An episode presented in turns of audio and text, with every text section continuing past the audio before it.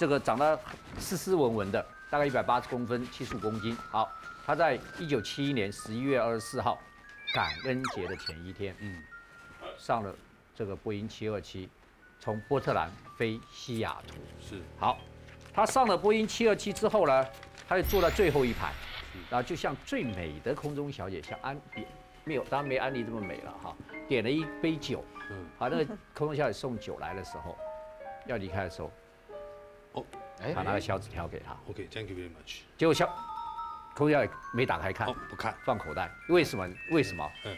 太多人送纸条给他了哦，他美得不以为意。不以为意。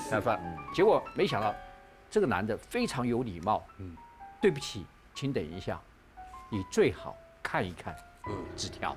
嗯，一拿出来一看，上面写了三行字，第一行是我的手提箱里面有炸药，第二行是我已经劫持这架飞机了，第三行是你坐到我身边来。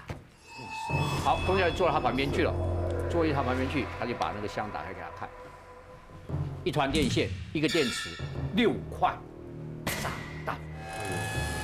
看完之后就说，哦、你现在去告诉机长，通知 FBI，我要四副降落伞，四副降落伞，我要二十万美金，我二十万美金呢，每一个美金要二十块钱的，一万张二十块钱的，更绝的是，我要一九六九年三藩市联邦银行储备银行印刷的钞票，哦，还指定一九六九年，你看多多奇怪的事情。好，那空中小局告诉机长，机长就马上通知 FBI。这时候飞机咔开始在西雅图降落，降落之后，西北航空，因为它它是那个西北航空的飞机嘛，西北航空就给 FBI FBI 说，钱我出，通通先给他，要抓他，他离开我飞机以后你们再抓。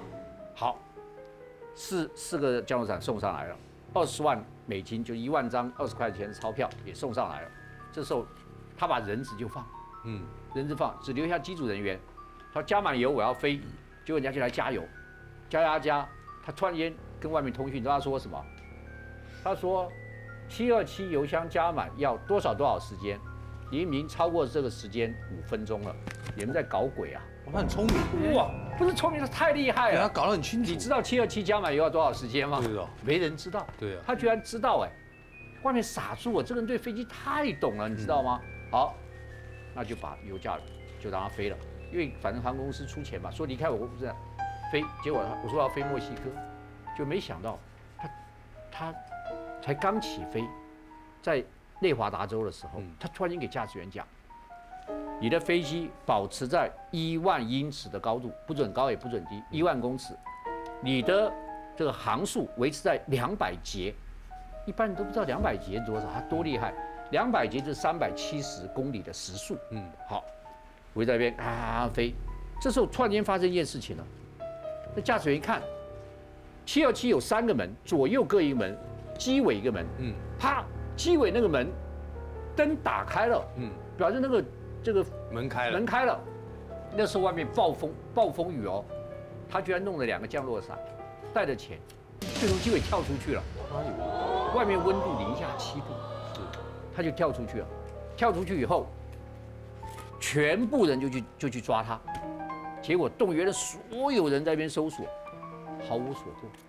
最后 FBI 在档案上就写已死，疑似死亡，已死，已经死亡。已经死亡他不是，他说他穿这么少，因为当时说他没穿大衣嘛，零下七度一掉出去就就冻僵了。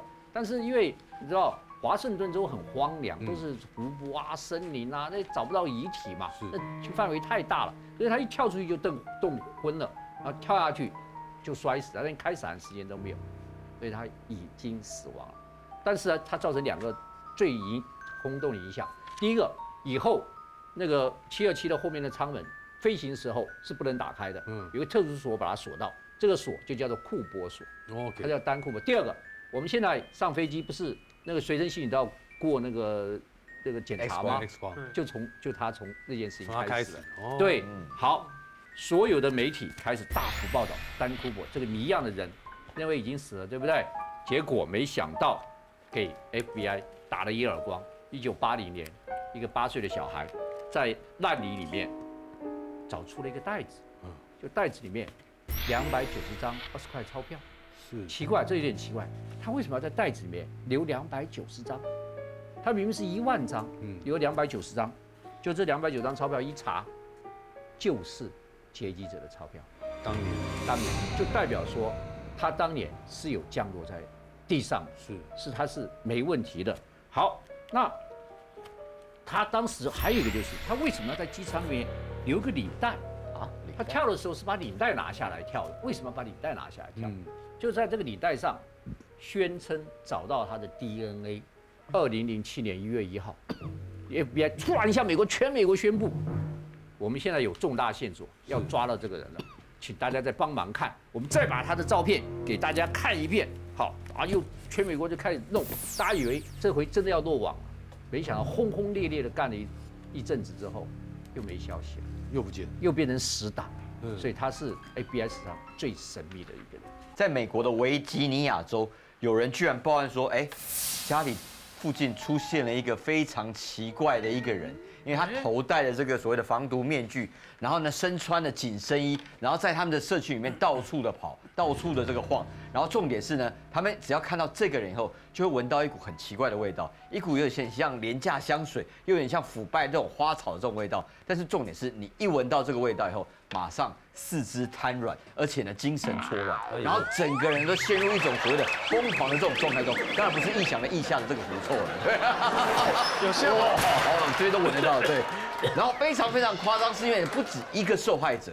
然后呢，据闻呢，这个社区里面大概呢，总共有十二个这个所谓的妇女呢，惨受到这样的遭害。然后呢，大家讲的这个所谓的口供呢，都一模一样，就是说到了晚上以后呢，就会看到一个这种身穿白衣，然后戴着防毒面具的这个人呢，出现在他家以后，正要他们要去报警或要去叫他的时候呢，就闻到这股香味以后呢，大概几秒钟以后，就整个人昏倒。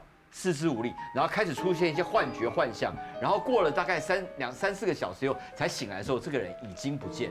这样这样沸沸扬扬，让很多人十几二十个人这样闹了这个一年以后呢，但是问题是没有一个人除了他穿一个白色紧身衣、戴这个防毒面具以外呢，没有其他任何具体的特征可以抓到。所以警方忙了一年多以后呢，基本上也找不到这位所谓我们刚刚讲的幽灵麻醉师。所以大家想而可想而知是这个案子呢，就后来就。